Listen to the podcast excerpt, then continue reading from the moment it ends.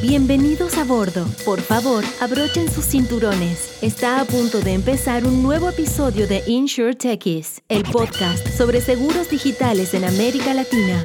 Presentado por 123 Seguro. Bienvenidos a un nuevo podcast, a un nuevo episodio de Insure Techies. Hoy vamos a hacer un nuevo episodio en inglés. Estoy con Hugh Terry de Digital Insurer. So I'm to switch to English now. Hello, Terry. How are you? Yeah, hi, Bruno. Um, it's uh, it's a real pleasure to to be on this podcast uh, and joining you from Singapore. Thank you, Hugh, for for the time and um, sharing your thoughts with us. Um, so we're going to go straight to the to the questions. Um, how is the uh, this particular moment of the of the pandemic treating you?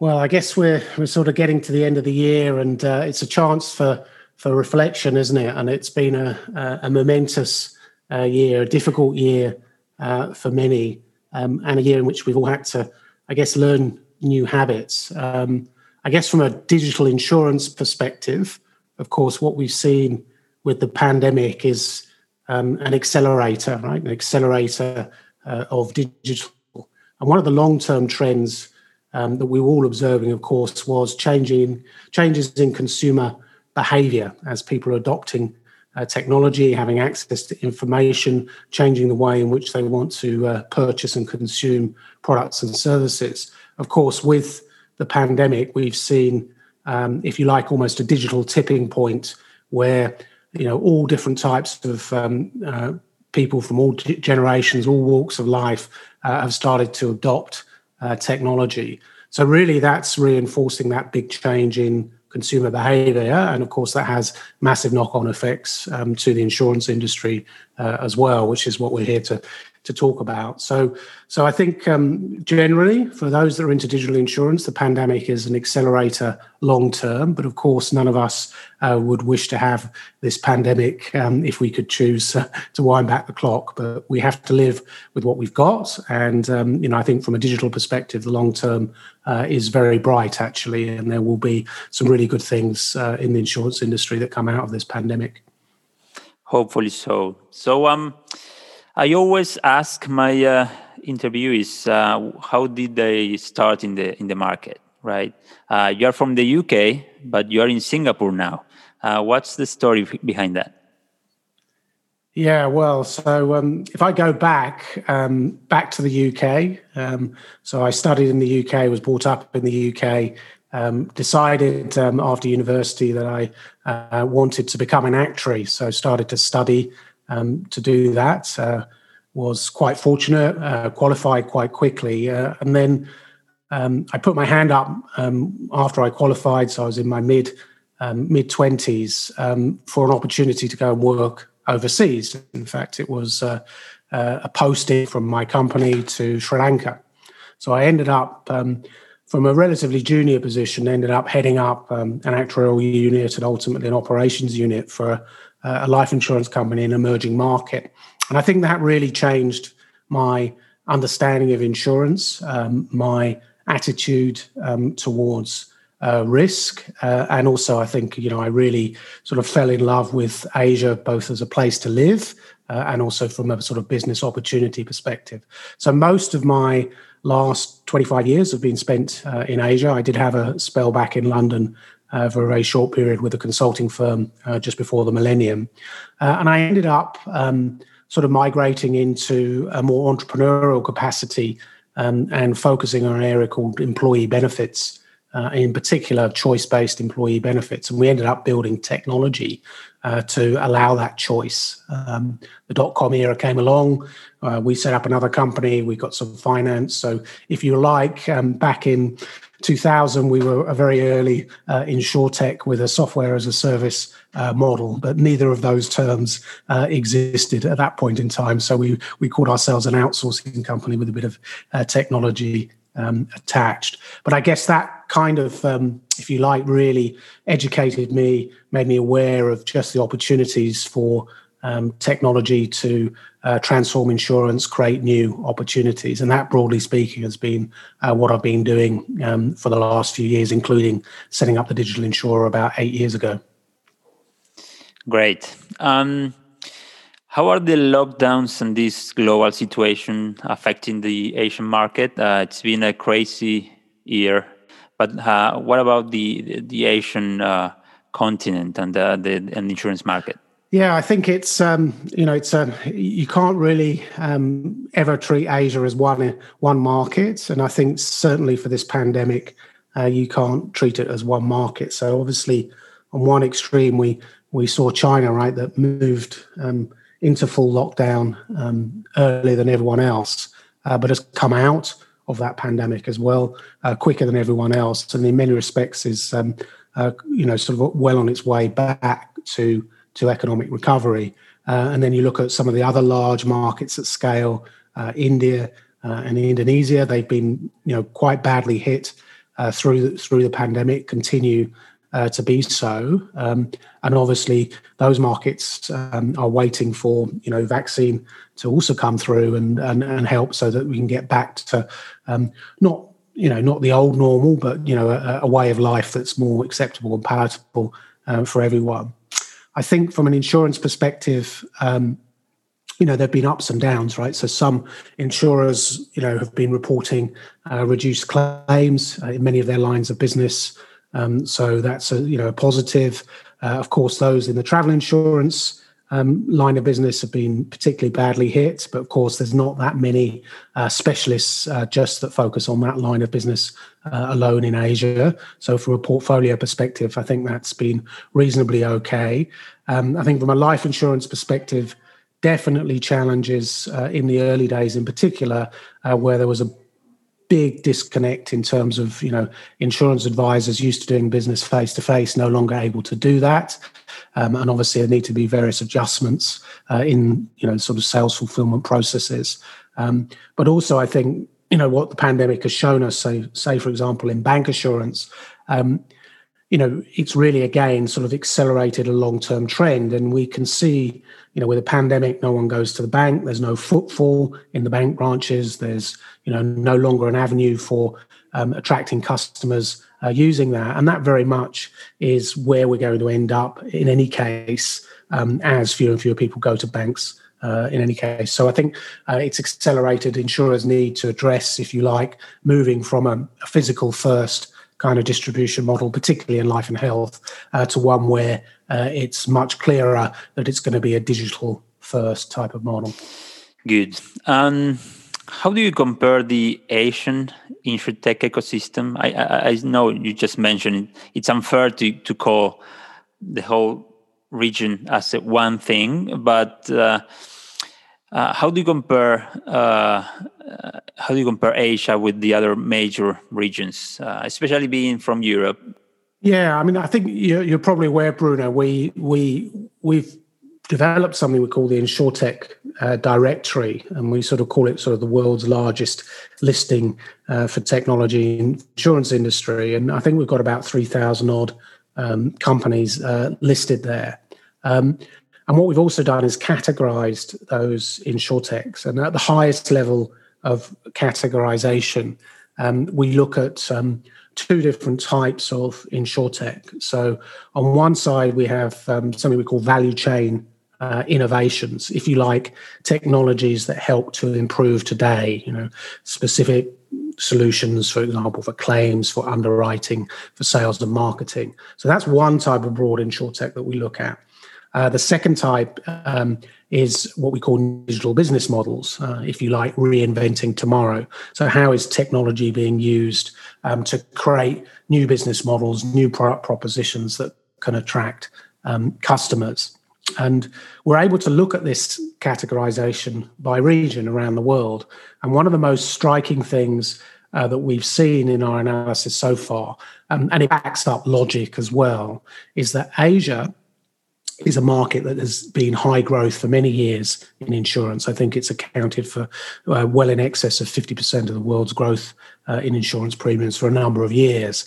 And what that does is it creates a climate for experimentation and a climate for innovation. So what you see in Asia is more insurtechs creating new digital business models, new distribution models in particular um, that are emerging than you do in some of the more established markets, whether you call that Europe, whether you call that um, North America as well. So, where you see the strengths in Europe and North America tends to be more on the value chain innovation side. And again, that's logical. Those markets are well established large numbers of insurers and there there needs to be a focus on you know improving what you do today. So reducing costs reducing claims uh, operating your your business uh, better. So that's the big macro um, that we see and the difference between say asia and europe or north america.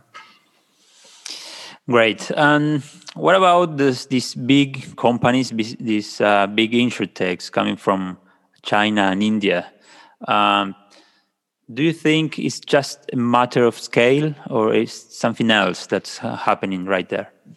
Oh, it's definitely um, more than just scale. Uh, but of course, scale is is very very important, um, and to have a, a large market that you can tap into uh, gives you opportunities to you know create business models that just wouldn't be viable um, in other markets.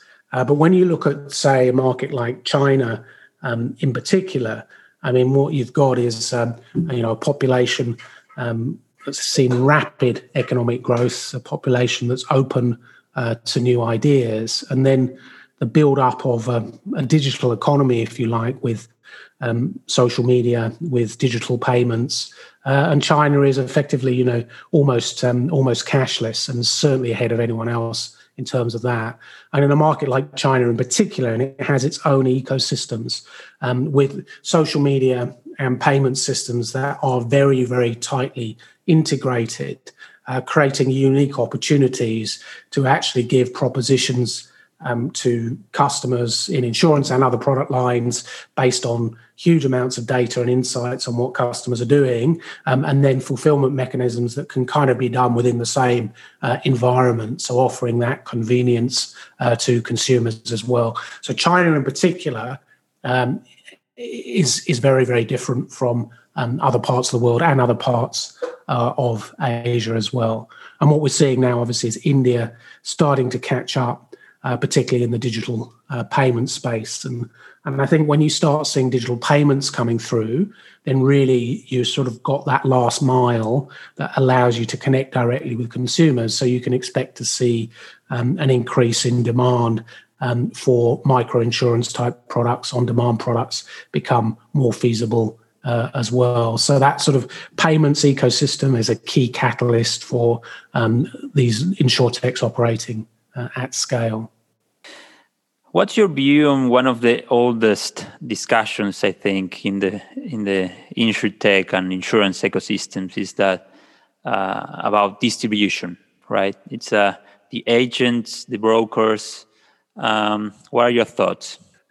Yeah, so we, um, you know, when when we set up uh, when I set up the digital insurer um, in 2012 um, and we designed the logo, right? The logo of the company has a big D, which is the DNA, and it's connected by zeros and ones. Uh, and we designed that logo uh, very consciously, and actually, it's stood the test of time really well. So, if you look at the defining attributes of, say, the fourth industrial revolution, which um, uh, is definitely what we're in now, we're seeing this merging of technology with with humans on on multiple dimensions, and uh, that merging is happening at an acceler- accelerating rate. Um, it's a very exciting time for all of us. It's quite challenging as well, but it is happening on our watch. And then when you look at that and you say, well, how's that going to play out um, in distribution? Our view at TDI is that it will be a combination of technology um, and people. And obviously, that mix, that blend, is going to vary um, by product line as well. So the more simple embedded insurance, travel insurance, as an example, sold as a flight, is effectively already moved to you know a, a digital only uh, type of model. But when you look at um, even quite simple, or what we would call in the industry quite simple in life products like term insurance, that gets complicated for the average consumer pretty quickly. You know, who who really does. You know, how many times does the consumer go through an underwriting process? Um, probably only once or twice in their life. So that's quite challenging. And then there's a need to have um, someone supporting you uh, in that role uh, as well. So we're quite positive about the future uh, for insurance advisors. But my view is that it's going to be a much more professional market. The most professional are going to see their business increase enormously. There'll probably be fewer insurance advisors in the longer term as well because productivity will go up and digital will help. But what needs to happen really, and we've we've written a, a white paper on this, which is available on our site on the future of the insurance advisor. Um, we talk about the need for insurance advisors to not just be equipped with tools to be digitally enabled, if you like, they need to also think about how they have a digital presence. So, what is their digital hub? What are the digital marketing tools they can use to engage with existing customers, to build relationships uh, with new customers as well? So, the world is moving from you know sort of the cafes which are physical to to ones which are blended right so you've got the physical cafes but you've also got the online meeting places as well and the advisors of the future need to to be able to operate in both of those um, to be successful. So be positive um, on that piece, uh, but also there is plenty of room for for digital only or digital first models in the distribution space, and obviously we're seeing um, a lot of that uh, in Asia. But you've also got to look at digital only and say, does digital only build a relationship with a customer that you can then, if you like, provide more services uh, over time? I think some insurers have struggled a bit with that. And again, that's a little bit of a, a learning space, right? Where digital only players need to also work out how they're going to reintroduce that fundamentally human element to build relationships. Uh, and people like that, right? They crave for that. They don't like fake. Uh, they like technology that's going to help them, but they also, um, you know, do like to know that they can talk to someone if they need to as well. And I guess that's that's our view. Good. Um, what do you think about? Um, you know, Lemonade is right now expanding from the States to Europe, Germany, France, Netherlands.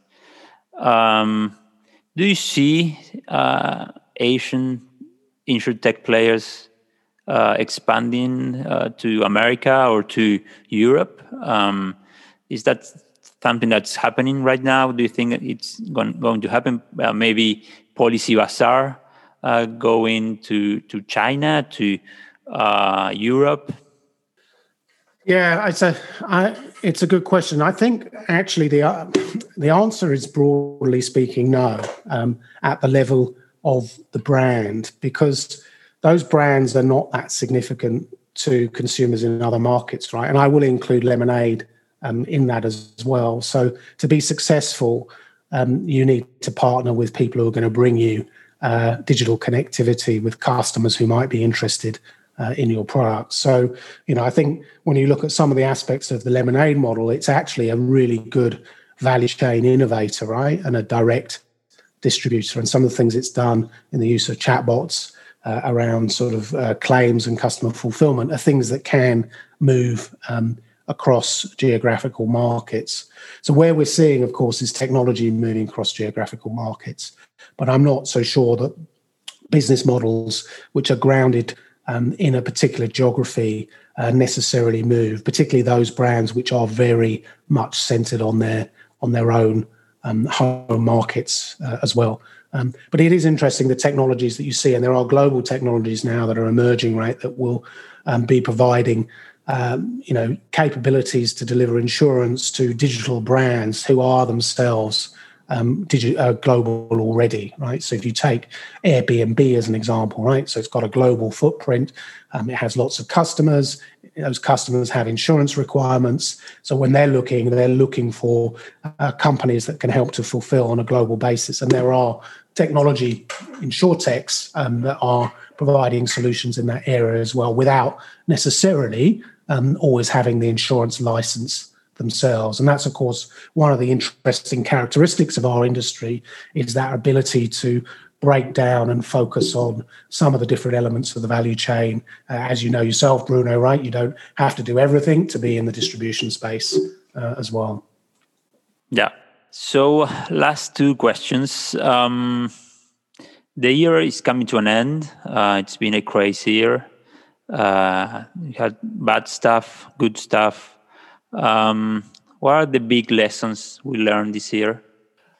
Yeah, I think um, I think the big lesson um, was the one I almost started on, which is you can't beat customers, right? And customers' behavior is changing, and the pandemic is changing that consumer behavior even more. Um, and if you're in the insurance industry, you've got to follow um, your customers. So I think the time for uh, any significant debate or doubts around the fact that we're moving into and are in uh, a digital first world needs to be put to one side. And I think that's the challenge for the entire insurance industry really is to then say, well, how do we accelerate uh, our digital transformation? Um, and for us, um, we've always believed strongly, as I mentioned earlier, the power of people, right? The need for insurers to help their existing employees to get new digital skills, to introduce uh, digital culture uh, as well. And we think this is a, a really important topic and is one of the reasons why we set up our business school, the TDI Academy, uh, which started um, earlier in the year. It seems a, a, long time ago, but it was the pre pandemic uh, uh, era. But we certainly see that as one of the lessons and the need to carry on investing uh, in people and making the calls around transformation and creating the partnerships uh, necessary to be successful. Why do you think that Zurich uh, went and looked for Ping An tech uh, leader? Um, why P- Ping An and not some kind of tech in the Western world? Yeah, well, I'm sure the individual uh, himself is uh, is super impressive, right? And um, would have been a huge um, huge reason why they would have hired, right?